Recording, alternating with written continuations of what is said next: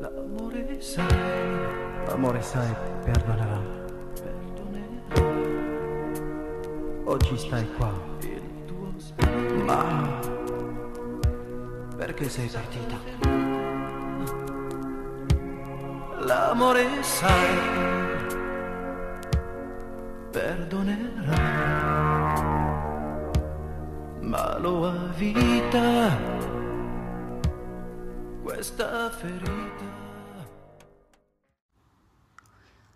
本期节目是艺术电影第十九期活动。本期栏目的主题是阿克曼的《绵绵夜话》。我们特别邀请涉及小说、评论、影像、策展的写作者阿格女士，带我们了解阿克曼的戏里戏外。呃，其实想了解一下，就是阿格老师，呃，你觉得，呃，你是什么时候开始接触到香特阿克曼的作品？呃，其实可能和在座的大部分一样，就是从让纳迪尔曼这部电影开始的。呃，让纳迪尔曼对呃我我看到这部的时候，其实是非常早的时候，在我可能二十出头的时候，当时是因为呃跟在座的影迷一样，我我前面我插一句啊，就是前面我还没有入座之前，我就听这个主办方说说今天来的都是老面孔啊、就是都是非常忠实的影迷。基本上上海的一些艺术影展，大家都会，呃，就是出席都会到。然后我我其实听到这个我挺感动的，呃，我是非常感谢大家，就是可以来到这里啊、呃分享，就是尤其我觉得像呃让纳迪尔曼呃这样的片子，或者说香塔阿克曼其他，其实让纳迪尔曼是我觉得香塔阿克曼的所有的片子当中最具观赏性，但是这次大家也知道，因为某一些原因，这部片子其实在这个回顾展上是是缺席的。那么其他他的相关的这个呃作品，呃有一些非常具有挑战。呃，如果它不像有一些我之前也给呃像美术馆啊一些其他的这种展馆空间做过许多导演的短片展，当然也是实验电影。短片展的话，可能对一些影迷或者观众或者说艺术爱好者，他们的友好度会很高，因为一个短片它可能就几分钟，长则可能十几二十分钟。但阿克曼的实验影片它都是长片的规格，呃，尤其是像《蒙特利旅馆》这样的呃电影，几乎是没有声音的，它连环境声它都是没有的。那你要一个多小时，你坐在电影院里面把它看完，我觉得对于现在这个。注意力极其破碎的这个时代来说是很不容易，所以我是非常，呃，敬佩大家，因为我其实也是跟大家一模一样，都是影迷观众，在上海看了，呃，十几几十年，而没有几十年，十几二十年，就是电影基本上，呃，每年的 CF，然后呃一连的大部分的影展都会来看，然后回到像，呃，对，这是我这个很 emotional 的，我就很很特别感动。就今天那么多人来，可能也是因为去年一年没有，呃，太多的这样的机会，影迷可以聚在一起，特别是这种分享会是很少的。电影院你可能隔开来坐，你还可以去去看看几场。对，呃，让纳迪尔曼我再度重新看过两遍，最近的一次就是呃，因为这次影展的这个分享会，我重新看了一遍，呃，我还是认为是杰作，甚至是比。在我更年轻的时候看，更能感受到这部电影为什么会成为影史，不管是呃实验电影也好，艺术电影也好，还是正统的，就是我们说电影史的这种不同的呃考量标准来说，它都是杰杰作的这样的一个作品啊。因为嗯，首先它是反映了一个嗯女性的日常生活。这样的日常生活的空间，其实我们每个人都会经验，不只是女性会经验。呃，你你只要在家，尤其我相信在座的有一些，呃，不一定是工作特别忙的，因为你会有挤出时间来看电影的人，一定是会有独处的，或者说比相对来说，呃，朝九晚五的上班族可能更更多的时间会待在家里。那这种家庭的这种私私人的这种私空间。其实是我们每个人都会日常经验的。然后，呃，让纳迪尔曼，呃，很多导演都会处处理这种家庭空间，厨房、卧室、客厅，呃，大量的法国电影的对话和剧情也都发生在这样的空间，那只有他，呃，用非常非常简洁的方式，呃，几乎只有几个机位的角度去呈现一个，呃，呃，几近绝望的，但是你在表面上是看不出来，因为他所有的日常的表面都被，呃，琐事所占据，嗯。这个经验其实挺宝贵的，因为我们现在如果有大量的时间在家里的话，可能我们会叫外卖，对不对？然后我们可能会更多的在注意力在媒介，在在屏幕媒介上。呃，在这个时代重新看《让娜·迪尔曼》这个电影，呃，我觉得可以让我们重新回到一种呃日常空间，就是我们跟自己身处的这种私人的私空间的这种亲密性，它重新这个问题被提示出来。所以我觉得这个片子在现在看来，呃，更加有意义。呃，这个是我接触阿克曼的第一部片子，也是至今为止我觉得仍然是他最棒的作品。你觉得就是这是对于你个人经验来说的吗？那你觉得呃，他为什么会这么为人熟知？就是大家都能够感受到这样一个力量？呃，我觉得可能跟他的女主也有一定的关系，因为。呃呃，德菲因这位女演员，几乎是新浪潮电影，我们就是特吕弗的电影里，然后雷乃的电影里都能看到她，对不对？呃，然后前面包括我们今天吃饭时说我很喜欢扎克利的那个驴皮公主，她里面也是演一个仙女，我当时就很喜欢那个角色。呃，可是就像呃导演阿克曼他自己提到过的一句，他就觉得说。他一直在想找哪一个演员来去演一个非常普通的一个绝望的家庭妇女、一个寡妇。他觉得如果让一个普通的女女女演员、女性来演的话，可能观众不会那么去注意，因为她所做的事情太日常了。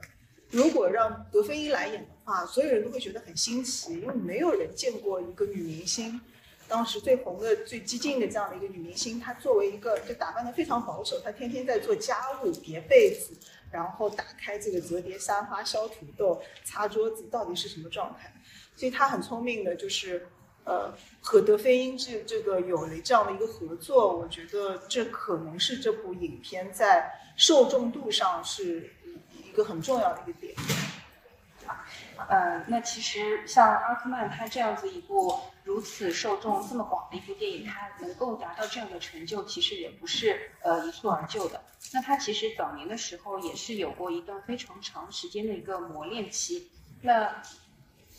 呃，其实大家也都知道了，其实阿克曼他最早的时候是受到了呃狂人皮埃洛的影响，然后去开始呃开始拍电影。那他的第一部电影就是呃《我的城市》，大家可能在前面的暖场视频里面已经欣赏到了这部呃他的第一部处女作短片。那其实阿克曼他一直是想要追寻一种电影，但这个时候他呃拍《我的城市》的时候才十八岁嘛，那他那个时候呃想要追寻，但是他不知道应该去怎么找。于是，呃，我这里就介简短的介绍一下他的早年的经历。那那那个时候，他就是对于那个纽约是有一种非常奇特的感觉在里面，但他也不知道那是为什么。那十八岁的时候，他呃离开了呃比利时的那个电影学校，然后去了呃离开了布鲁塞尔，然后又在这个年间他又去过巴黎，然后也去过这个耶路撒冷。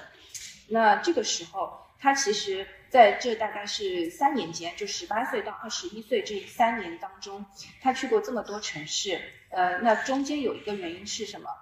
他呃，因为他是呃犹太家族嘛，那犹太人可能是呃小呃年轻的时候就是希望自己的孩子能够呃早点的结婚或者是订婚，所以在阿克曼十八岁的时候。他的父亲就是一直是想要催他结婚的，那这个时候，呃，阿克曼当时《我的城市》这部电影是非常火的，就是非常成功。但他拍第二部电影的时候，其实是比较失败。呃，那阿克曼的父亲就是借势希望能够让他就赶紧嫁了吧，赶紧订婚了吧。那这个时候，阿克曼想，啊，那算了，那我是不是就要去呃接受这个呃世俗的一个呃命运呢？那我是不是就是要去呃结婚呢？于是，他就是打算和自己从小认识的一个呃朋友，呃一个一个认青梅竹马的人吧，打打算要去结婚。那去哪里呢？那个时候那个人正好是在耶路撒冷，那阿克曼那个时候就跑去耶路撒冷了。那他在耶路撒冷待的那段时间大概是六个月的时候，他觉得哎呀那边的生活好无聊哦，于是他就是决定呃想跟着这个呃青梅竹马的人，没有结婚啊，没呃就是跟着青梅竹马的人想哎要不去纽约看看吧，然后他们就兜里揣着大概五十美金就跑去纽约了，那就非常勇敢的这样一个决定。那到了纽约之后呢，阿克曼他也是一个非常机缘巧合的事情，当时。呃，他是呃，他也是经过一个电影人的介绍，得到了一个电话。这个是这是谁的电话呢？就是摄影师的电话。谁是谁呢？就是拍《让娜迪尔》的那个摄影师的一个电话。这个那他就是鬼使神差，因为大家应该也知道，阿克曼他是个社恐社恐症比较厉害的一个呃人吧。但是他就是鬼使神差，平时不怎么打电话的人，他突然就是想要打电话给这个摄影师，然后这个时候才慢慢了解到。哦，原来这个摄影师叫巴菲特啊，巴巴巴菲特不是巴菲特，是巴贝特。呃，这位女摄影师她正好是跟这个当时美美国纽约的实验电影呃圈子是走得非常近的，也正好是在那个时候接触到了很多就是革命性的艺术的电影事件，所以阿克曼也就是呃由这位巴贝特的这个影响力下，然后慢慢走进了这个呃实验电影圈，也在那个时候。他把他的《我的城市》这样一部处女作给了当时那个实验电影圈非常厉害的一些呃人看，就是乔纳斯·梅卡斯，呃，这边就是左边这一位乔纳斯·梅卡斯看，然后乔纳斯·梅卡斯就是觉得很喜欢，然后再由此，这个阿克曼就是走进了这个实验电影圈，那由此他也是在纽约的时间里面学了非常多的呃实验电影的一个拍摄手法。就是在这个乔纳斯·梅卡斯创立的这样一个选集电影资料馆，就是在这个地方开始了他的一个实验电影旅程。这里面我再稍微再补充一下，就是，虽然阿克曼他不是被父亲催婚嘛，但是他的母亲是非常支持阿克曼去做他自己喜欢做的事情，就是呃让他摆脱掉传统的这样一个习俗，让他去追求自己喜欢。所以阿克曼也是有一个底气在里面去追寻自己的这个电影梦想。那在这个呃选集电影资料馆里面，他就是吸收了大量的实验电影的作品。那呃也是在这个时间段里面，他在纽约呃一个叫五十五五十五街剧场这个地方，是一个艺术电影院，他做里面的呃算是售票员。那他在积攒了在这个里面做了售票员之后，积攒了大概有四千美金左右。他用这四千美金和这个巴贝特一起拍了。呃，我们呃上个礼拜刚刚看过的《蒙特利旅馆》，还有这个他的一个短片，类似的一个短片叫《房间》，是这样一个故事。那呃，刚刚之前我们也讲到过嘛，阿克曼的呃电影的起点，可能就是这个狂人皮埃洛。对，这里可以稍微再放一小段皮埃洛的这样一个经典桥段。然后可以跟大家去结合一下，看就是我的城市这个片子，就刚刚大家看过的，就我的城市，可能是有一点点相似的地方，可以来看一下。这个片段就是你选这个片段是不是 就是跟我的城市最后的一个结尾的片段是呃有点像？有没有也有点暗示，就是他最后就是呃自自自自杀的这样的一个东西，对吧？也有可能在里面，嗯，因为我我是。这个片子对我，因为我本身《狂人皮埃罗》也是我呃戈达尔最自己最喜欢的一个作品，呃，他最后的这个结尾，其实对我来说，它不但是呃一个一个自毁的问题，它而且是一个关于自毁的一个一个戏谑。就这里面其实是有剧场的部分，剧场性的部分，然后这个剧场性的部分在阿克曼后面的电影当中也会有，比如说。即将要放的，我觉得呃，美国故事啊什么的，这里面都有。还有就是这个片子里面还有一个点，大家应该也记得，就是呃，安娜卡列娜在呃唱那首歌的时候，跳来跳去的时候唱那首歌，她说：“哎呀，我的生命线很短什么的。”呃，歌舞片的元素加上他自己戏虐自己活不长的这个东西，我觉得跟阿克曼的一些内核创作内核也是很有相关的。呃。包括我们上半场的在天山的那个两部片子《八十年代》和《金色八十年代》，里面也有很多歌舞片的这种元素。当然，当时法国歌舞片它其实是呃有有一有一个阶段是呃黄金黄金的一个时期嘛，巅峰的。呃，后面我们会讲到它跟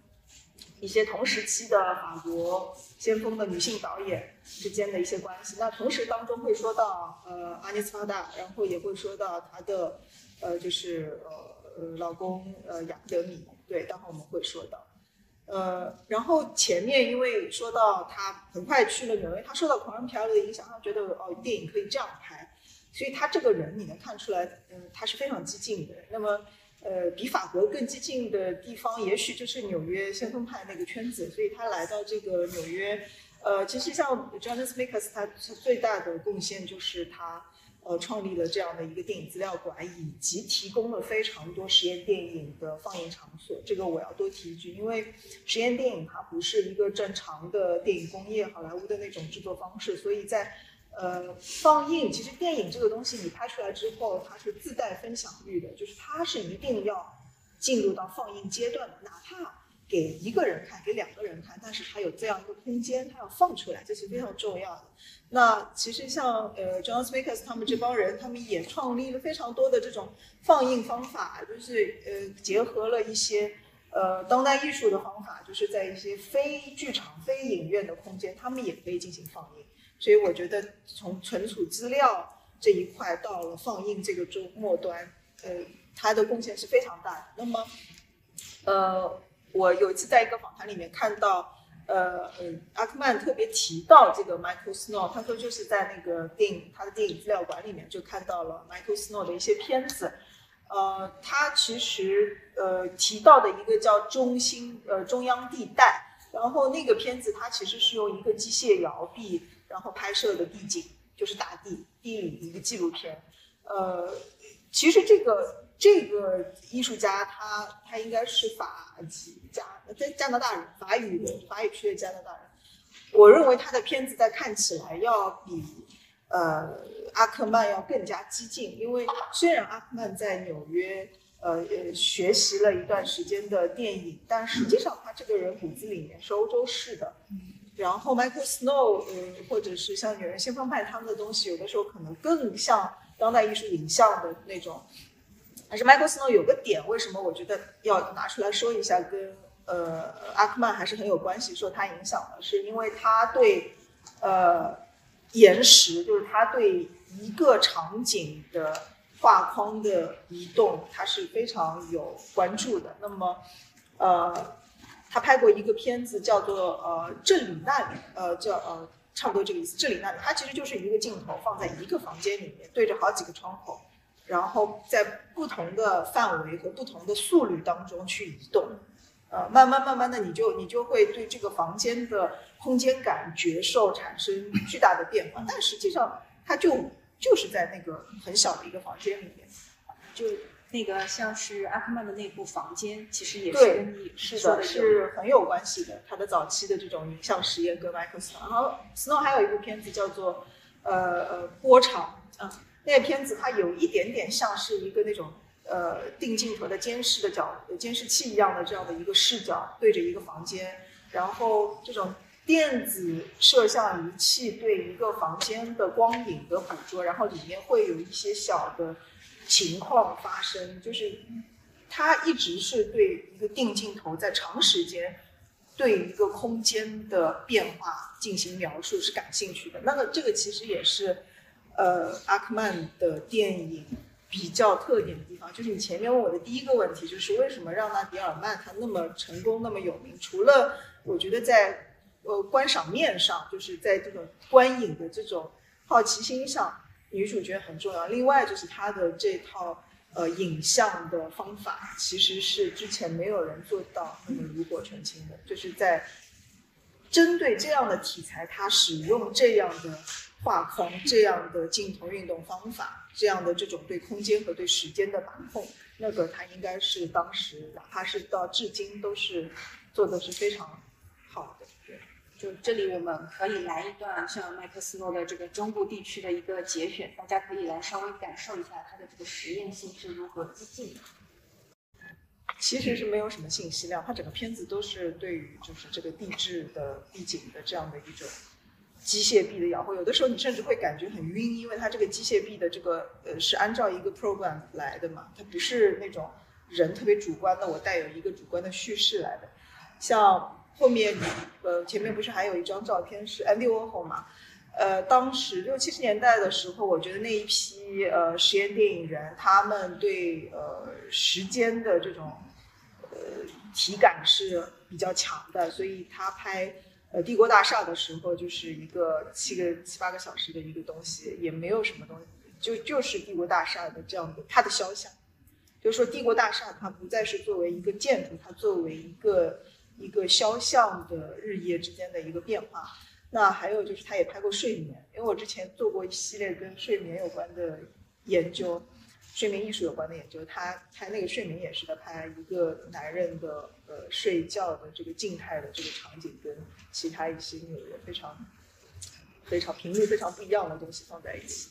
所以呃，时间性在呃这一批的实验电影人当中是很有体现，甚至有人说他们是延时，呃延时风格。呃，但是呢，我觉得到了呃阿克曼这边，之所以他会比这些这个晚辈比这些前辈更加突出，是我觉得他不仅仅在观念和呃时间性上，其实阿克曼不是一个很观念的人，他完全是一个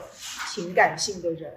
而且他的点我觉得也不在时间上。虽然我们在观影过程当中，有些观众可能会觉得非常昏昏欲睡和难熬，因为。可能一个镜头放在那里很长很长时间，可是我觉得阿克曼的重点也不是在延时这件事情的兴趣上，而是在对空间，因为它时间只是给予空间一个度量，让空间当中可以发生一些事情，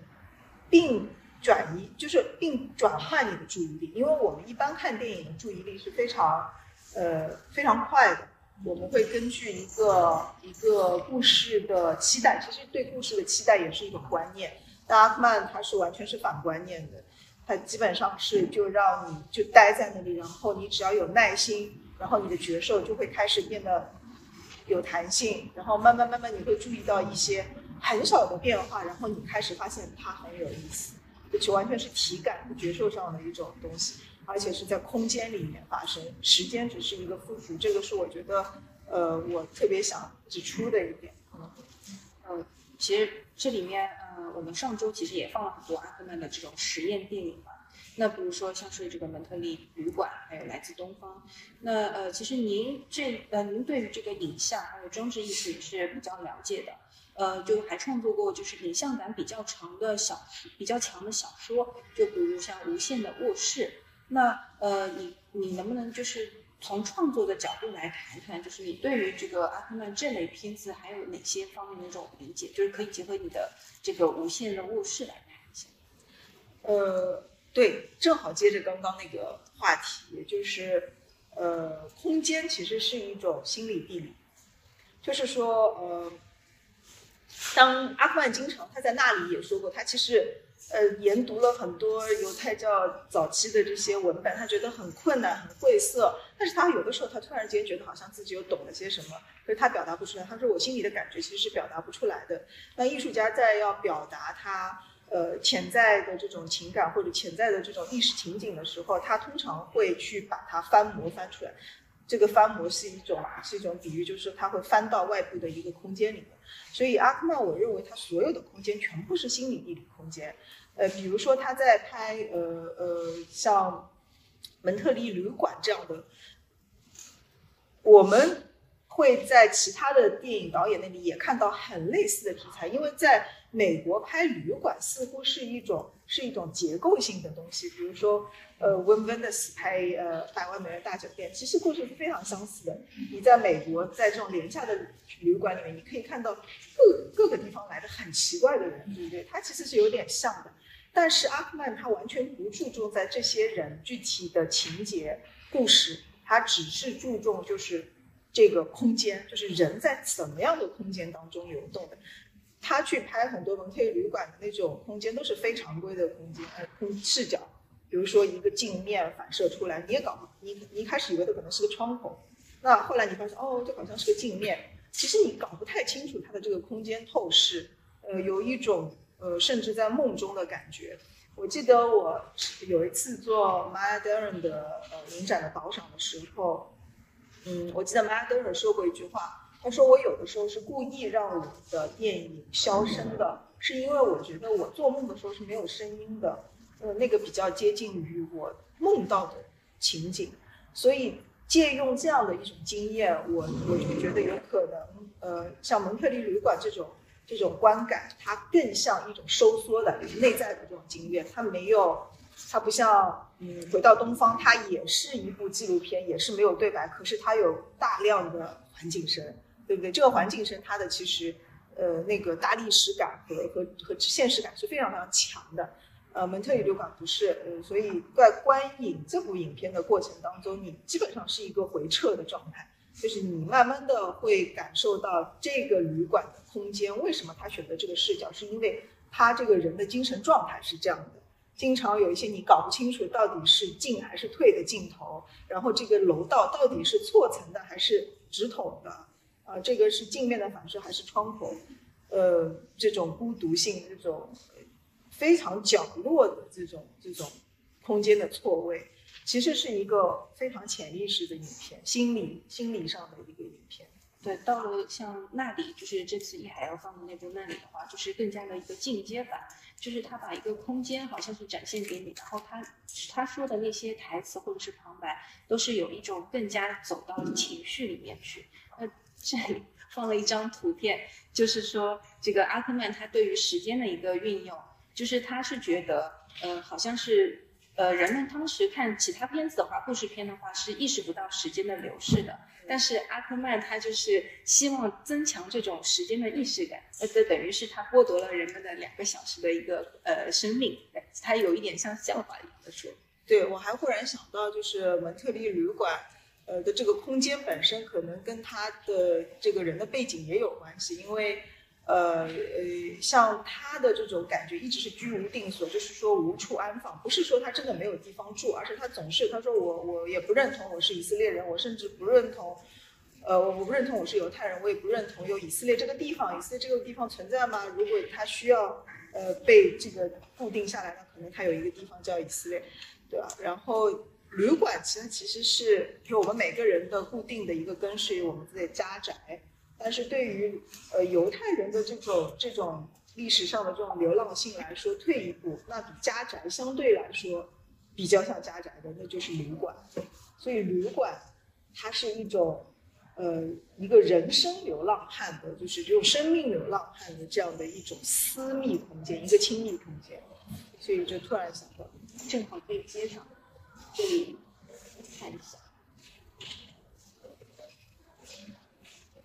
就接上这个犹太人的这样一个话题，就是阿克曼他不是呃犹太身份嘛？那他在作作品里面，像美国故事，就这次艺海也会放，还有非家庭电影，还有阿克曼自画像等等，都会出现这个犹太身份的一个呃问题，就是思考。那我们似乎对于这个犹太这个民族的了解，也只是几个比较刻板的印象，就比如说二二战的那个大屠杀，还有经常刚刚您说的就是经常迁徙。那呃，就是上海有一个呃犹太人纪念馆。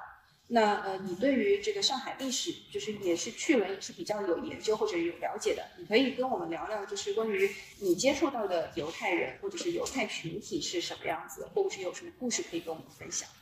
嗯，其实我没有什么研究，但是呃，但是是让让我想到一个故事，就是我有一次好多年前我在高兰路上散步。高兰路不是有一个东正教堂嘛？不是犹太教的，因为现在其实上海已经似乎没有犹太教的这个遗址了。以前是有的，我知道啊，在现在这种保留的这个建筑，我就不太清楚，似乎是没有。啊，但这个就涉及到就是犹太人他到底是个什么样的群体的概念，它其实是模糊的。那我在那边碰到一一对很老的夫妇。其实我有点忘记他们到底是从白俄来的还是从乌克兰来的，但是肯定是东欧某个国家。说他小时候曾经在这里，呃，就是参加过礼拜之类的，然后问我为什么这个教堂不开，我还帮他去问门卫什么，然后就说就是不能开，反正就就，呃，然后就聊了几句，嗯，然后我当时问了他们从哪里来之后，我就意识到，OK，就是犹太人他其实不是一个呃固定的概念。就如果从人种学上来说的话，其实你你你比如说你你你是一个新伊斯兰教的，然后你比如说跟我结婚了，就说我们一定要改宗的嘛，不是我改宗就是你改宗嘛。就如果你改了，好像就是你也算是犹犹太的这样的一支群体，因为有一种角度是从从信仰的角度来说，你可以把它划分；还有一种角度就是说我我生了小孩，就是说你带有我的这个基因，就像二战的时候，他们就会去抓嘛，就是看你长得像犹太人，大鼻子啊或者怎么样，他也会认定你是犹太人，就是你的这家谱查出来哦，你有一个亲戚是犹太人，就有所谓的血统和基因，呃，这样是一种一种说法，当然。犹犹太人的呃身份问题是一个非常非常庞大的学科，要最早追溯的话，你要追溯到整个就是西方 Abraham，就是呃亚伯拉罕的这个源头，然后到摩西，到旧约，到出埃及记，就是这是一个就很庞大的，而且我认为阿克曼他无意就是在他的创作当中去展现这种历史脉络，呃。前面你说他是社恐，加上他自己的这种这种精神情况的倾向，他其实是回避这种大的问题的。但是他会自己在看，比如说他去在那里租的那个耶路撒冷，呃的特拉维夫特拉维夫的一个小房子，他会去看这些非常古老和深色的文本，试图要从当中找到一些什么什么认同的基点，这是他自己的内在的一个工作。在他的作品当中，其实。呃，可能美国故事会涉及的会多一点，或者说从回到东方，我们从另外的角度来看，反过来的角度来看他的这种贸易者的身份，因为他觉得他是有一种强烈的引力，他他对那种地方是感兴趣，想回去回到东方。但同时，这个片子的制作方法就是呃不讲话，就是没有办法对话，因为语言是不通的，所以它里面是没有对话的。我们看到那些。等车站等等排队的路人，他们讲的话你也看不到字幕的。你跟阿克曼是同时是共享这种没有办法沟通的这种隔阂，啊，对，是这样子。呃，然后前面那两本书是因为当时你有说要呃，觉得如果大家对呃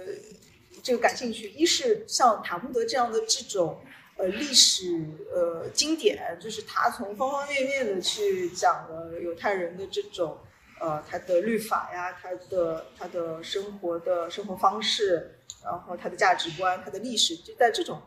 这种书里面，还有一些书，我觉得你可以从当代的呃呃东欧的一些呃创作者那边去看整个呃犹犹太教所在的一个文化的坐标系。比如说，我特别喜欢这个呃帕维奇的这个奇幻小说，叫《哈扎尔词典》，它是分三个。三三章，三章，一张叫红书，一张叫黄书，一张叫绿书。它这三种颜色就分分别就代表了，呃，犹太、基督和伊斯伊斯兰，是他们的源头都是犹太的这个旧约。然后他会从这三种书，这种三种颜色的书的文化视角去阐述，好像是一个呃被架，就是被虚构出来的这样的一个民族的神话故事。这个就是另外一个。点，你不是从史实切入的，但是你可以去体会这个在再度创作当中，现代的这个先锋的呃作者他是怎么去诠诠诠释这种区别的，这种参照你也会知道，就是他在这个欧西方就是整个这个三位的，我经常说，其实犹太呃伊斯兰和那个基督，它其实这三个东西其实是一个源头的嘛。所以就是可以从这两个，我推荐从这两本书里面去看一些呃端倪吧，只能这么说。之前好像我们开会的时候也聊到，就是好像一呃犹太犹太教的他们的一个叙事是呃东方式的叙事，好像跟基督的一个西方式叙事是不一样的。呃，有讲到关于东方叙事是混沌的，是吗？呃，其实也也也没有那么。嗯，对我我我还蛮呃建议大家去留意美国故事开头的那一段东西，呃，我也可以给大家读一下非常短的几段话，是一个传统的犹太式的故事，这也不算剧透，因为那个那个片子有大量的对话。有呃，美国故事它就是比较的呃集锦式的，也没有正常的就是一个故事，但是它是一个所有人的故事。那它的开头有一段对话是非常有意思的。嗯，就是阿克曼的一个一个旁白，呃，我称它为东方式的故事。这个故事是他说，一位拉比总会穿过一个村庄，为了抵达树林，在那里呢，他总是在同一棵树下祷告，上帝听到了他。呃，拉比的儿子也去了同一个村子、同一个树林，但是儿子不记得那棵树在哪里，于是他就在每一棵树下祷告，上帝听到了他。阿拉比的孙子记不记得树在哪儿，也不记得树林，于是他就在自己的村庄里祷告，上帝也听到了他。而那个拉比的曾孙子不知道树，不知道树林，甚至不知道村庄在哪，但他仍然记得祷词是什么，于是他就在家就是祈祷，啊，上帝听到了。啊，拉比的呃曾曾孙，他不知道树，不知道树林，不知道村庄，甚至他连祷词是什么都不记得，但他仍知道这个故事，于是他就把这个故事告诉了孩子。那么上帝知道了，就是东方式的故事，这个还蛮难解释的，就是说他这个故事的讯息一层层它是剥剥掉的，他的讯息不是一层层给到你，他的讯息是一层层剥掉，忘记忘记忘记。忘记，但是最后那个核心的东西一直在。这是这个，我觉得是跟呃犹犹犹太人的一些艺术是呃也是蛮有关系的。呃，东方是我我称之为东方是可能是不准确，因为我觉得我当我看一些其他的呃呃，比如说波斯的一些故事，啊呃印度的一些故事，喜马拉雅地区的一些故事，甚至是我们中国传统的呃一些一些故事，它都有这个倾向，就是它。不是倾向于，呃，从前有一个王子，从前有一个公主，然后发生了很多很多事情，最后他们愉快的生活在一起。他的倾向是，他给到你一个完全完整的信息，然后告诉你一层层把这个东西剥掉，剥掉，我得，像剥洋葱一样，剥到最后那个洋葱是空的，但是你仍然看到这个洋葱的完整的核心，那个核心是空的，就是这个是很东方式的故事。然后结合阿克曼的电影，我是觉得，嗯。他有很多空缺，然后在那个，然后在那个这个片子里面，他也讲到，他说就像我的电影，呃，有非常多的空缺，就是你可以在这些空缺里面找到阿克曼创作的核心，而不是他在这个电影当中完成他对自己的一个完整的叙述。这个我觉得是可能跟其他一些导演不太一样的地方。基本上到他最后几部片子。呃，已经被抽空了，我就感觉他的生命力也是在被在被抽空，他留给我们非常多的空余，他的所关注的空间，那么这个空间真的变成了那个空，嗯。刚刚想到的就是像中国的一个故事，就是呃三个呃从前有座庙，庙里有个和尚，呃这样一个叙事的轮回，其实好像也是一个。呃，空的东西也没有一个具体的东西在里面，就很像是这个阿克曼这样一个故事的一个逻辑。对，差不多吧。反正这是我特别个人的一个一个观感，就是我们如何去欣赏，呃，不完全的信息，呃，也是跟刚刚跑上来的这个话题是相关的。因为我们现在所处的这个时代，讯息很完整的，但这个完整是要打双引号的，就是你可以。得到你所想知道的，就 ChatGPT 可以帮你很快的搜到你所有要的东西。可是你真的要的的那个东西，它永远是提示不出来的。这个东西是我们要在日常生活当中去发现的，就是要去要去发泄的空间。艺术家要做的事情就是他要在茫茫人海的当中，他他看到有一个透明的东西，然后他通过去触取，呃，去除掉那些冗余物，去除掉那些障碍，然后让观众去看到哦。他好像要给你看那里有一个什么，好像有个透明的，有个什么东西留在那里，那是什么呢？然后你观众就会把你自己的经验和想象和你自己的思考就放进去。所以他是这类艺术家，就是他会创造这个空的空间的空缺的东西。嗯，那现场的观众对于这个话题有没有什么想要问的？可以直接先可以来问，嗯，问阿德。好抽象，可能还在思考当中，没有关系，我们进入下一个然后再继续思考一下有没有什么想要问。那其实呃，阿克曼他的电影里面，就是对于时间的反馈是呃，刚刚也说到了，是非常不同寻常的。那像是让娜迪尔，它就是集中在几个呃焦点，就是做做饭啊、擦鞋啊这些日常的一个生活，但是它表现了一个非常漫长的一个时间里面。那呃，你觉得它的这个女性电影有什么就表达上面有没有什么呃独特之处？就呃跟这个，比如说像是杜拉斯什么的，嗯有什么不一样的地方？哎，这个 slide 什么意思？哎，这个是推荐书推荐书，这个大家随便看一看就可以了。就是我插一句，因为荐书嘛，呃，这些都是他自己喜欢看的书。呃，布朗肖的布朗肖当然所有书都很好看，他特别喜欢吴京的谈话，因为如果大家想了解就是这种他的这种游牧性，就是犹太人的游牧性，可以看这个。当然还有这个呃哲学家这个列维纳斯的，他也是犹犹太人嘛。然后还有就是呃说俄国战争的一些一些呃是可以跟结合回到东方那部片子，我觉得大家会比较有感触啊，快速的说什么女性的啊，对对对，哦，杜拉斯就这个就比较八卦，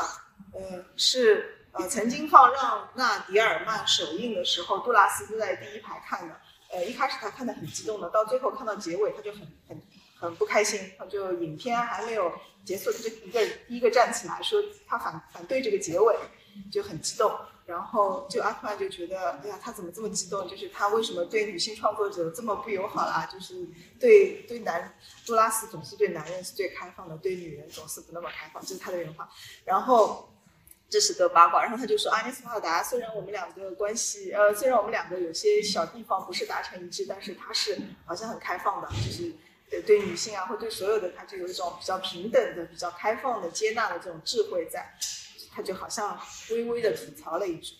对？然后杜拉斯的《印度之歌》和让纳迪尔曼其实和左边的这个这个片子，哎，这个这个比较冷门，这个也是特别有犹太教的。我是反正看一半睡着了，呃，但这三部片子同时是应该是同一年七七五年，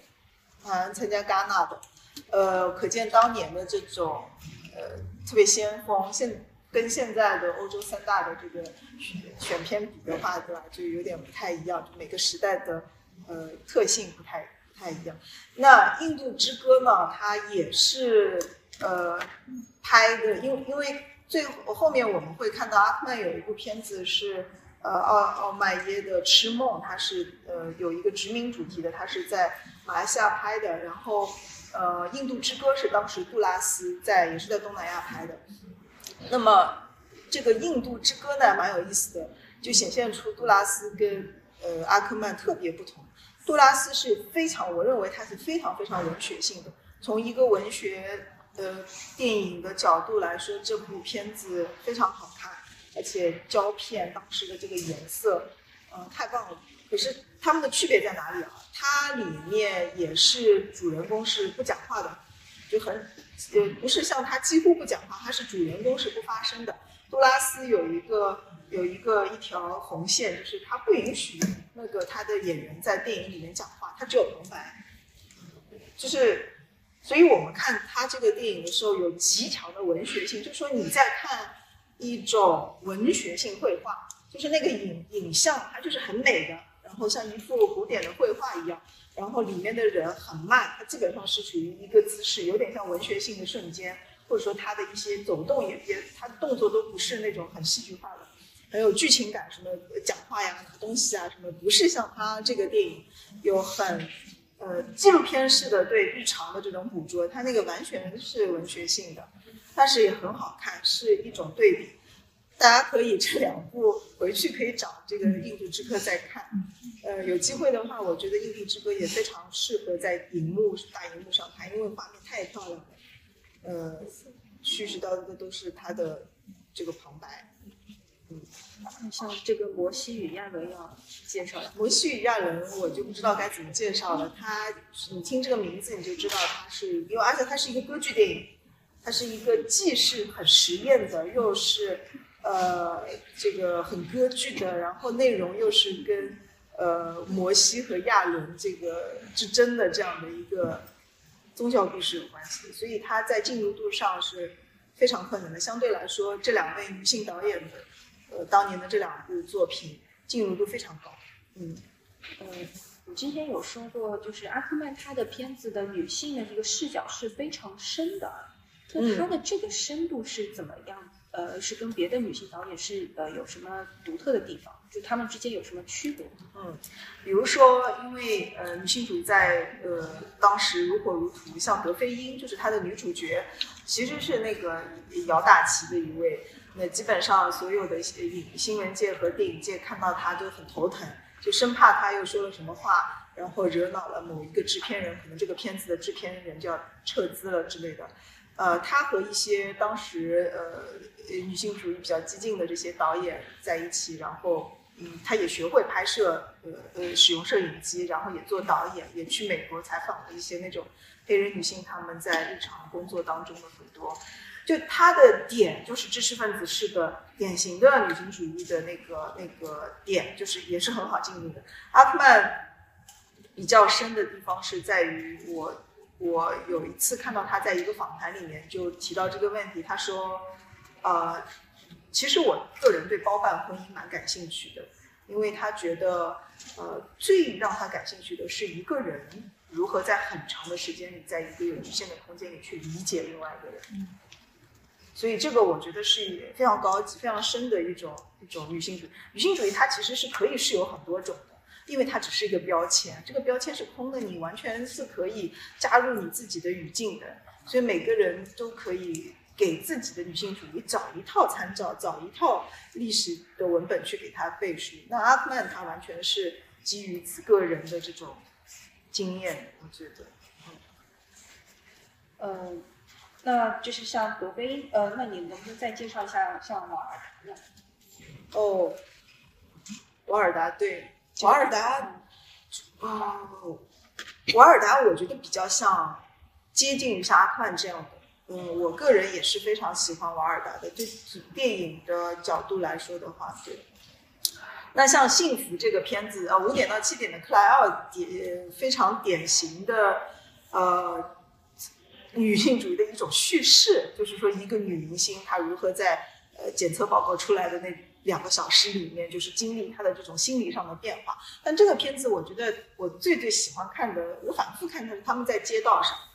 还是这个街道的有一些记忆影像，就是呃女主角穿过街道，城市空间又回到这个空间的问题。呃，阿克曼他是比较社恐，他大量的空间，因为他是比较。静居在自己的一个世界当中，他大量的空间是家庭空间，对不对？室内空间。呃，瓦尔达不是，瓦尔达有相当多的这个城市空间，我觉我觉得是很很很好很好看的。然后幸福也是的，呃，他的这种反，其实这是一个反讽的片子，他的这种反幸福和这种反乌托邦式的东西，我们在。金色阿克曼的金色八十年代当中，也可以感觉到整个片子非常的美，然后非常好看，呃，非常动人。包括德菲英演的那个，呃，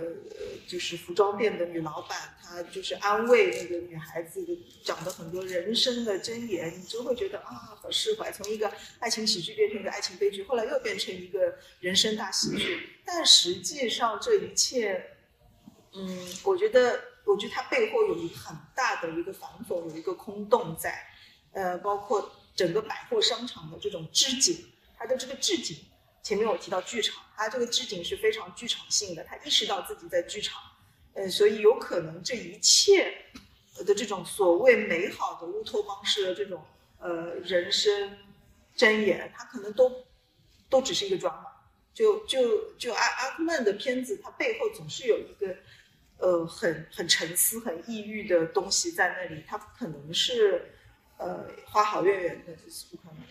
对，就是想到他在拍这个片子里面诠释的这个爱情，他脑中可能是有一个理想的爱情存在的，但是他所表现出来的那个各个，哎，各个每一对人物都是不是情欲，就是呃，对于一种小孩子式的一个爱情的一个结构。那他真正的那个理想的爱情，它虽然存在，但是它并不是那样的表现出来、突出出来的。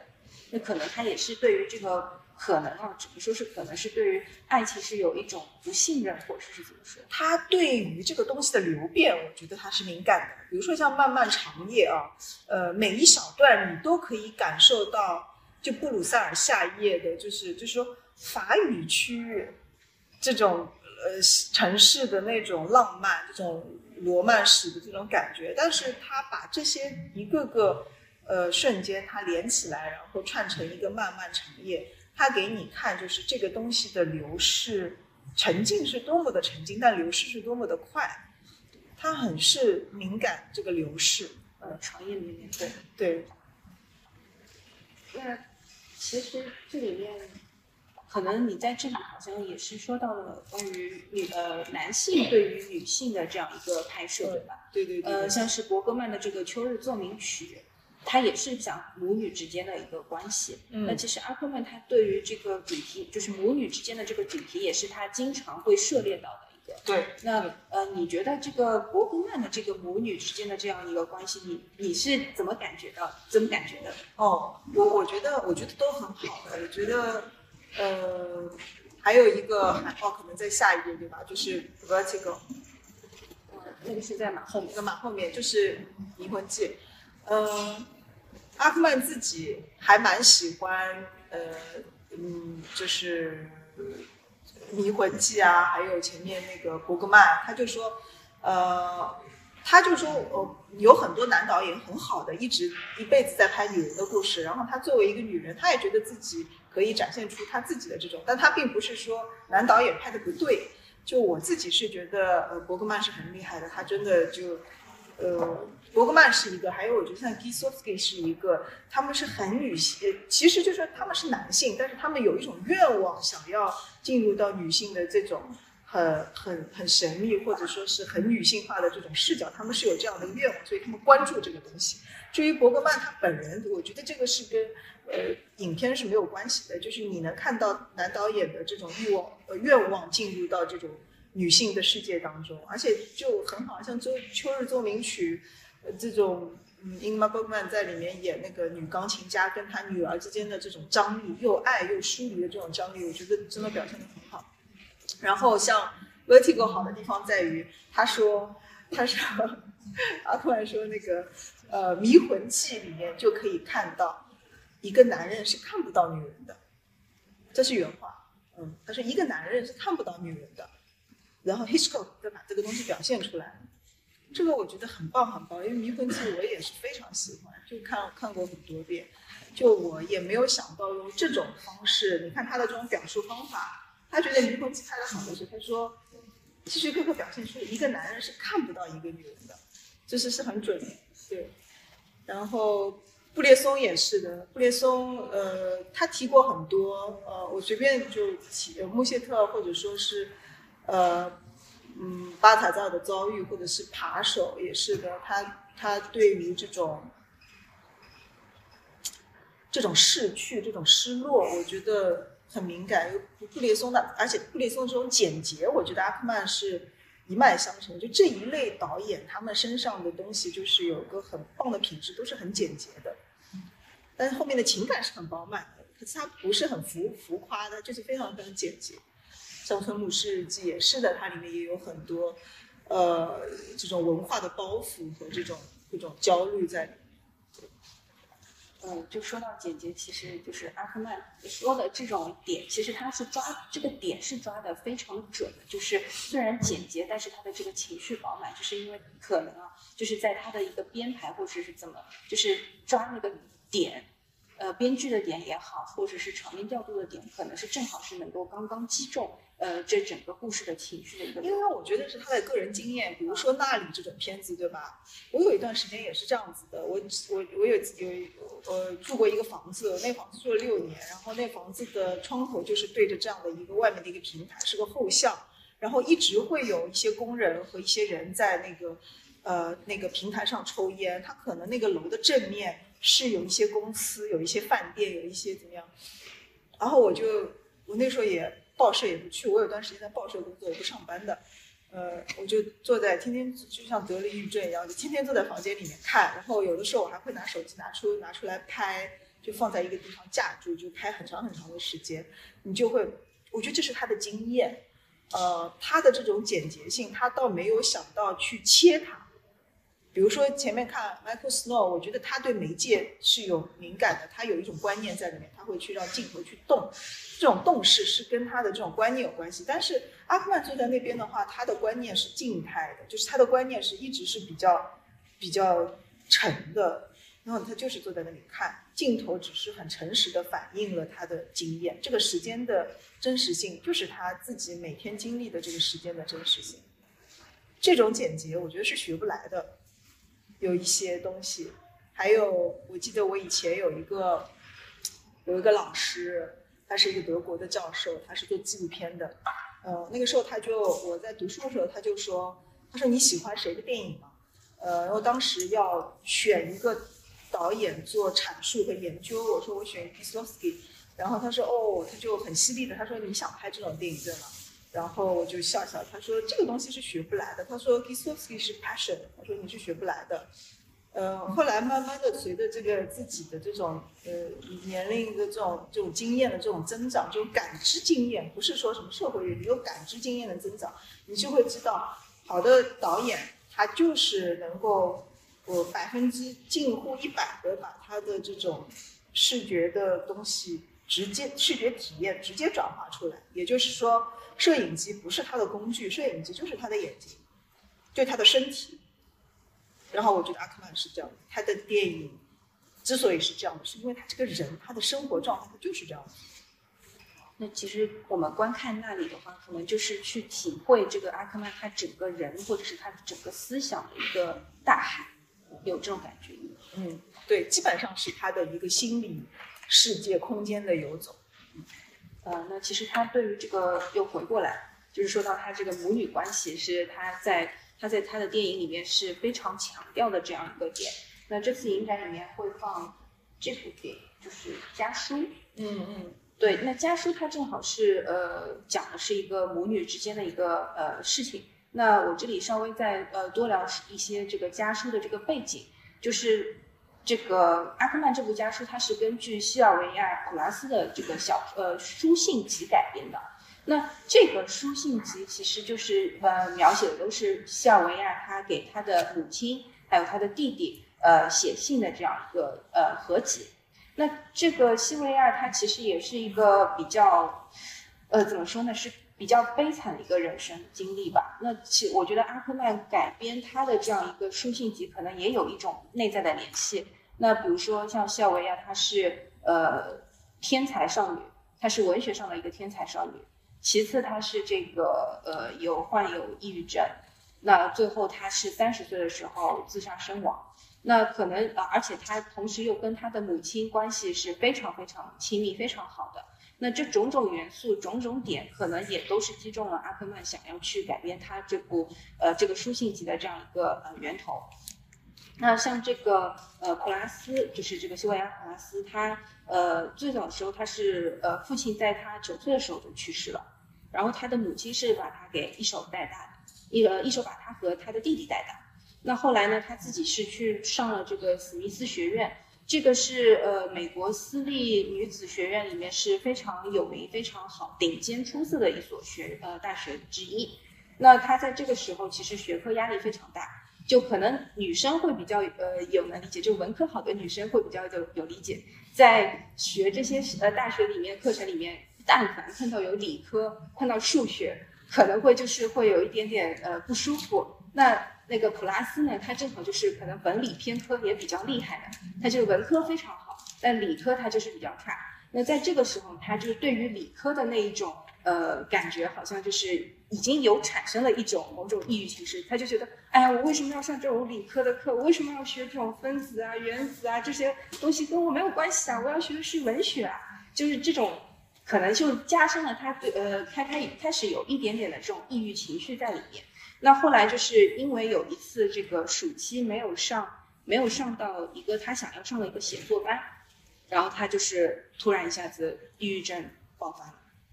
然后他中间就是有尝试过自杀等等。但是后来还是被救回来了，而且比较惨的，有一点比较惨的是，他就是接受了当时的电击疗法，就是当时好像呃美国，呃对于针对于像抑郁症什么的，他们都是希望那种电击啊或者休克疗法，对于他们的这个精神上面呃造成一些呃治疗，呃就是这样子一个治疗方式。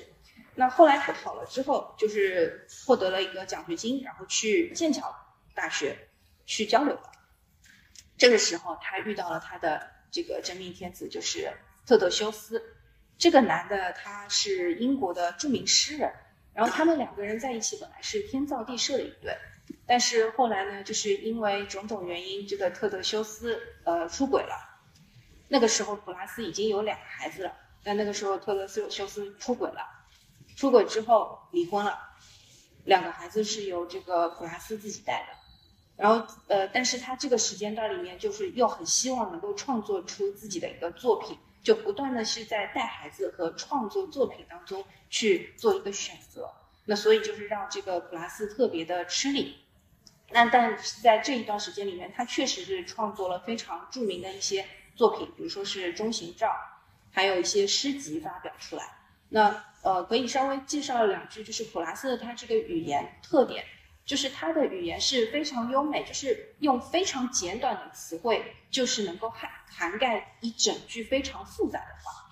那在呃阿克曼运用到这个他的电影里面去，就是《家书》这部电影里面之后，呃，可以看到的是他的一个非常呃非常精简的一个运用。这个后面来说一下，呃，稍微聊两句这个《家书》这个版本。《家书》其实出了两个版本。第一个是一九七五年的版本，就是阿克曼的改改编版本。这个版本是呃普拉斯的母亲编呃编选的。这个本来的版权是在特德修斯这儿，然后呃特呃普拉斯的母亲呢是要经受过特德修斯的这个授权才能够改编呃才能编选这本书信集。那在这个书信集里面有多有过一点点的删减。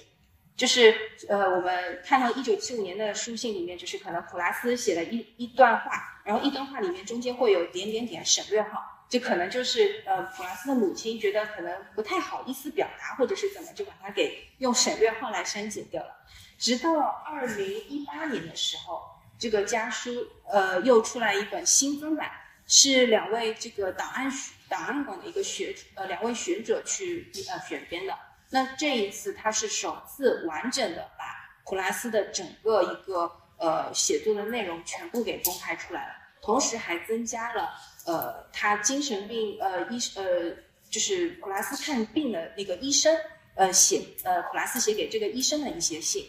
就是有有更加完整的一个内容在里面。那呃这个像是。阿克曼的这个家书作品里面，他对于这个呃母女之间的一个关系也是穿插的非常多的，而且他是选择的是呃某一些片段，然后组织起来，然后串成一整一个故事，就完全是打破了对于呃我们对于一个传记作者的一个呃对于一个传记片的一个理解。所以呃你们去看这部片子的话，会发现阿克曼对于这个母女之情是有一种非常强烈的一个。呃，感情在里面的，虽然是德菲因和他的侄女两个人一起演，只有他们两个人一起演，呃，演出来的这个整个效果，你会觉得，它并不只是一个单单的一个剧场，它是一整一个人生，一整个母女之间的一个爆发出来一个巨大的一个情感。就我觉得是阿克曼这个家书是，呃，可能是阿克曼对于母女之间的一个感情是最艺术化、最浪漫化的一个表达。应该是这样子，那呃，那您刚刚也知道，就是提到这个罗马妈妈是这个帕索里尼的这样一个，嗯，对，家书，因为我还没有看过，就听起来好像呃还蛮有意思的。罗马妈妈是因为呃，嗯，阿冠自己也提到过，就是他对这个片子的一些看法，呃，我非常有感触，因为我看这个片子的时候也是有同样的这种经验。呃，安娜玛尼亚女就就是非常棒的女演员。她说整个片子她其实不是太喜欢结尾，就是那种殉道式的，或者说，呃，其实整个片子它其实挺左的嘛。呃，整个新意大利新现实主义它其实都有这个问题啊啊啊，尤其是帕索里尼，对吧？就帕索里尼他他就是一个很左的嘛。然后，但是。安娜玛尼亚尼的表演永远是我觉得是最打动我的。那么他就举了一个例子，阿克曼就说：“他说，当他跟其他的妓女走在路上的时候，他的那种心理状态、那种张力，就是这这些女人之间的这种这种这种张力，他觉得是很打动人的。这也是我在那个片子里面，我觉得是最打动人的呃时刻，呃，而不是结尾的时候，就是儿子就就那个其实挺抓马的那个，嗯，对，这个是因为讲到当初要说要有一些衍生的这种跟母女有关的这个电影，也跟阿宽有关的，阿宽很喜欢这个安娜玛尼亚，所以我就提到列一下。嗯那我们继续这个下一个啊，就是刚刚有提到这个金色八十年代嘛，那我顺带便其实也讲一下这个八十年代，就是上周我们都放了这两个片子，那这两个片子连在一起看，就是还比较有意思。那八十年代它是作为一个排演的一个花，像花絮一样的一个影片，那它是你觉得是如何过渡到这个金色八十年代？呃，它对，它是一个 casting，然后它是一个排演，就是它在选角。我们会，如果这两个片子大家都连起来看，就会很有意思。呃，嗯，这个呃，幺零幺老师他的排片就是的，把这个放在前面，按照它的真的诞生的这个顺序，包括在这个最后你能看到、听到那个主题曲的响起，也就是这部电影的开头的主题曲，它其实是沿用的。可是你会发现呢，有一些重要的演员他变了。比如说，呃，这个里面的女主角之一就是那服装店老板娘，她是德菲英演的。但是以前，呃，在这个片子里面 casting 的时候，呃，包括拍样片的时候，是那个，呃呃，就是费里尼的那个女主角，就是演那个阿马克族的那个女主角，嘴巴大大的，叫什么努埃尔，什么什么努埃尔，她她她唱的，她在那边唱，她在那边演。然后我个人，我个人是超爱这个这个。casting 的这个片子的，就是八十八十年代的，呃，我在豆瓣上自己 mark 的时候，这个我给四星，呃，那个我就给五星，如果这个五星，那个我就给六星，就我我就很喜欢那个，因为我觉得那个比较阿克曼，他他比较实验的，呃，不是说他更实验，所以说我更喜欢他，而是他反映了阿更直接的反映了阿克曼他这个人的关注点，就他的关注点永远是在人和空间身。身上，或者说，呃，或者说不是这两个东西是分开来的，就是说这种亲密性上，人在一个空间里面，他当下的这种这种表现，这种，所以同样的几段台词，最有意思的事情，你会看到，呃，他们不停的重复，一开始只是拿这个这个台本，对吧，在在念，然后阿克曼在旁边，这也很很稀有啊，你能听到他在旁边提示他们，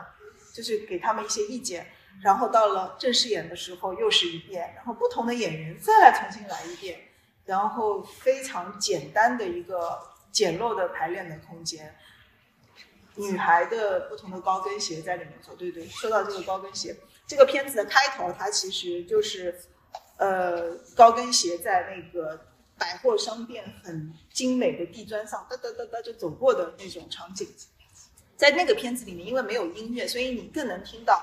一个女人的高跟鞋，她穿过一个空间的时候发出的声音到底是怎么样的？OK，那就讲到声音，就扯到声音。呃，阿克曼是很注重声音的，他的确会是在让女演员，比如说像《安娜的旅程》啊之类的这些电影当中，呃，女女人去见不同的人，她其实经过不同的场合，她她要穿不同的高跟粗细、不同高低的高跟鞋，那么这种高跟鞋在地上踩出的声音是不一样的。这个他对声音的这种把控，虽然让拉迪尔曼他是没有太多对话的，可是我们的听觉是完全是享受的。那个沙发折叠的时候，那个弹簧发出的声音，然后他在洗东西、刷东西、削东西的时候出现的声音，走路的声音。所以呃，这所以那这个片子对我来说是很享受。呃，文本一遍又一遍重复性的去听不同的人讲这些文本的时候。你容易就带入，你容易带入什么呢？不是带入这个片子的剧情，因为你跟着剧情的洪流你就走了，你就想，哎呀，这个男的到底有没有跟那个女的结婚啊什么的。但是在这个东西当中，所有全部是文本的片段，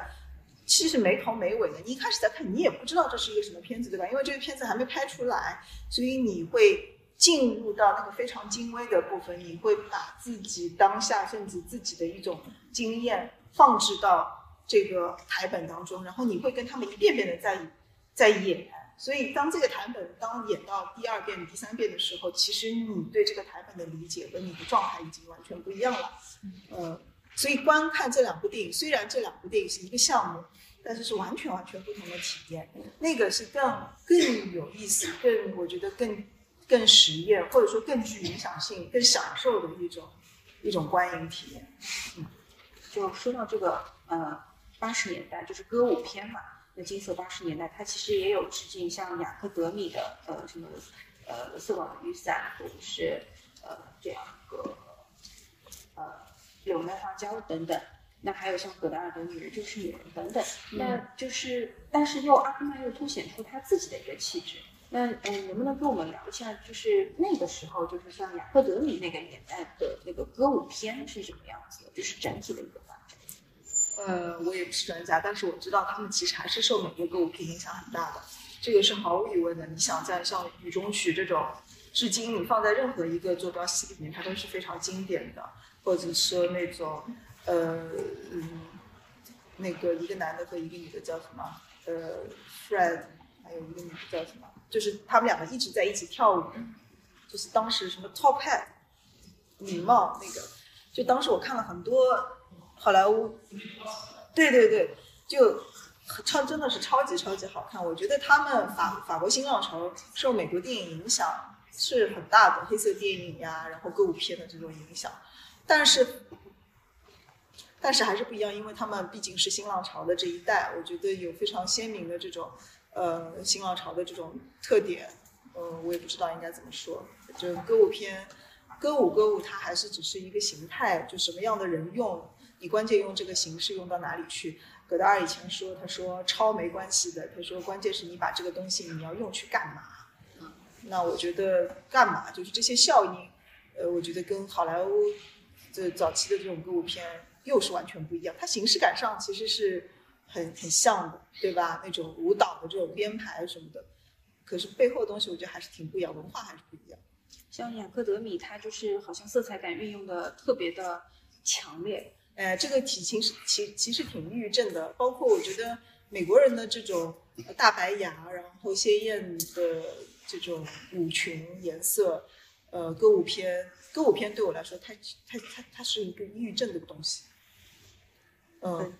具体讲一下，就是呃强烈的这种色彩，它有一种前面说到反乌托邦嘛，它有一种特别乌托邦式的一个一个前提在上面，对。所以就是越绚丽的东西，可能它里面内涵。雅克德米很抑郁的呀，你看这个《色宝的雨伞》这个片子就是个抑郁症片子嘛，很抑郁的。就是呃两个人呃相爱了，但是没有走在了一起。城里的房间也是，就是对。呃，那也能看出，的确是那位观众提到的，呃，幸福。其实我我不确定，但是我的自己的观感，直觉上也是觉得，跟呃婚姻的变故，呃亲密关系的变故，呃，对瓦尔达的这个影响，我觉得肯定是有的。那他是那种很开的人，他就长成长了。但雅克德米他是一个呃很很忧郁，然后很敏感的一个一个小男孩。就不是小男孩，就是就对，不太不太一样他们东西。但反而雅克德米的东西，你会觉得特别绚烂，对吧？但它对我来说是一个特别忧伤的。OK，那对想到一个法，尤其是法国的艺术家，包括法国的作家，那么不断的去会体现忧郁这个问题。我甚至有一次在一个艺术书店看到一本巨大的画册，叫《Melancholy》，就是忧郁，然后我就翻了一下。我发现原来西方艺术史忧郁是从始至终贯贯穿的。那我自己很喜欢的呃，Jean-Philippe Toussaint，他的呃最我有位观众说他看过我的《上海电影著书》，我那个书呃很薄，我一开始都不想出，然后后来我就是看到我在巴黎五月出版社的一个小书店看到那个书架上有一本特别薄的册子，我以为是本什么推销册子，一看其实是呃一。呃，就是就是一个小说，一本书出出来了。那个是让菲利普·图森的一篇，呃，体育报道文章。我后来也把这个呃引用出来，放在了《上海地理著书》的第一篇，因为我觉得那个很重要。我引用的那一句正好是跟忧郁症是有关系的。他那篇文章讲的是当年世界杯很著名的一个呃，就是瞬间，就是齐达内对顶了那个马特拉齐。他为一个巴黎的体育报刊写了一篇这个评论，然后午夜出版社就把他这个评论，呃，当做一本书就这样出出来了，就薄到书籍上都没法印字。然后我觉得，我就给大家读一句他写的这个话来回应，就是，呃，当时不管是新小说还是呃新浪潮这些法国艺术家历来历代的这些法国艺术家们对忧郁的这种无可抗拒的东西啊。他说他没有办法了，他指的是 C 大，他没有办法了，也没有力量、能量、意志了，去完成了最后的辉煌一击。最后一个纯粹的形式，漂亮的头球，在几秒钟以前已经被布冯扑出了，这终于使他看到了自己无可救药的无能为力。现在形势在对抗他，这对一个艺术家来说是不可接受的。我们知道艺术和忧郁的内在联系，无法留下一个进球，他将留下精神。我觉得这个也是阿克曼的至始至终对忧郁的一个体是的。，嗯，当然他的忧郁的具体的体现是体现在他跟他母亲的关系里面，而不是一个进球，但其实他背后的那个逻辑是很相似的。就是说到这个忧郁，我们就不得不聊聊这一部作品，就是奥麦耶还有时间吗？有有有，我控制着。嗯，那奥麦耶的《吃梦》它其实呃也是一个改编自康拉德的一个小说嘛。那它这部片子它是是很有带有一种热带感，但是这个热带感好像跟呃像是同类型也是改改编自康拉德小说的这个呃呃《现代启示录》是不太一样的那种感感呃感官，就是更加的有一种冰冷的色彩在里面。呃，能不能跟我们具体再聊一聊？呃，对，因为这个是比较阿克曼作品当中不那么阿克曼的一部作品，甚至有人说，要不是有说法语，或者是有一些什么他的一些对人脸的这种特写，大家还以为是阿比查邦拍的。那这个我觉得有点开玩笑，但是呢，的确是这样子，因为嗯，他他是根据一部小说改编的。呃，不是完全通过阿克曼自己的这种家庭史或者他的日常生活经验，呃现代启示录，呃，康拉德的《黑暗的心》也是同样的电影改编，但是现代启示录呢，呃，在上海国际电影节应该也放过修复版，对吧？呃，在大荧幕上看也是很精彩的这个体验。顶级的电影，可是你会发现这两部同改编自同一个小说家的作品是如此不一样。那个阿克曼的整个片子是还是非常的慢，然后非常的心理化描写，呃，他甚至对雨林呃对东南亚雨林的这种描绘，他是他是压低曝光的。我认为他是不停的在压低那个曝光，哪怕他正午拍摄那个在水道上经过呃一些一些。呃，热带丛林的时候，这个应该是在正午拍摄，可是他就把曝光压得很低，你能感受到那个绿它是非常非常沉的，那绿就像是像金属一样，重金属一样那种沉。然后它晚上的那个海水，在这个片子里面特别经常出现的就是这个水的意象，呃，黑色的，就是你完全看不到海水本身的这个，它曝光不是给海水，它就是海水上面的那些呃渔船的那些或者灯光的一些反反射，呃，然后你也会看到它大量的使用蓝色，就像这种蓝色，很忧郁的一种蓝色，呃，男主角的脸就是就只有他男主角的脸是白的，就惨白的那种，所以这个片子呃很棒，而且我非常喜欢这个片子当中对这个女主角的这个妮娜的她的很多呃跟拍，嗯，这个片子很特别，是阿克曼电影当中呃最具有特殊性的，我觉得大家应该要，不过已经放过了对吧？对的，放过了。就是大家可以呃根据你刚刚说的，可以再去回忆一下这样的情况。呃，那这里面呃可以再讲一下，就是稍微再聊几句，就是阿克曼的这个母女之间的一个感情。其实阿克曼的这个母女之情，它是一直是在呃这个呃贯穿始终的，包括像是他的最后一部作品就是非家庭电影也是一样的。那它这里面它就是呃讲到了非常多的这样一个呃母女的一个情深，或者是一个呃对于母亲的这样一个爱。那阿克曼他呃本来可能是呃写的呃创作过，他创作的内容不是特别的多。那呃出的出了书的，可能就是这个布鲁塞尔的家庭是一九八八年的一本非常薄的八十七页的一个书。那还有就是呃比较呃比较完整的、比较多页数的，就是这个我妈笑了。一开始是二零一三年呃出版的这个法语版，然后到二零一九年的时候出了这个英文版。那阿克曼他在这个书，他其实是就是在非家庭电影这部作品的当中写的，就是我们可以看到非家庭电影这部电影里面，呃，有阿克曼的一个房间，然后房间里面他有个小桌子，他其实就是在那个地方是写下了这样一本书的。那呃，他这里面主要就是描绘的是他跟他母亲的一个关系，还有他母对于母亲的这样一个爱，还有他自己的一个情感里面。我们可以会发现，阿克曼的他的这个词语是非常的简洁的，但是他又是非常深邃的去表达那些内容。就是呃，我们可以在这个《那里》，就是这一周会放的这个《那里》这个片子里面，会可以感受到他的那种简洁的语言，但是跟他的一个深邃的情感是非常有一种力量在里面。那呃，好像这本《我妈笑了》它可能会有出，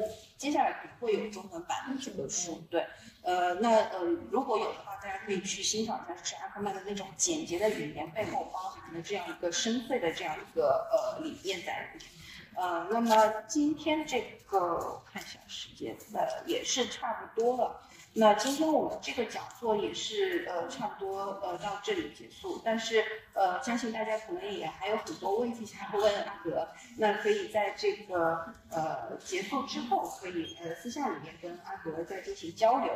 那么呃我们这个接下来艺术艺海剧院也要接力放映的这七套电影作品，那呃明天。呃，希望大家就是能够带着这样一个小小的一个呃收获，能够从明天开始走进这个长夜连绵之旅，对吧？明天放映的是长夜连绵。那呃结束之后，大家可以扫一下二维码，然后添加一下我们的主办方为好友，那再由他来你们呃啊，不是了，这是拉拉进了这个交流群三群啊，我们已经是三三群，那可以继续再聊聊阿克曼和他的这样一个电影。那么今天的这个讲座活动就是到这里，讲座就结束了。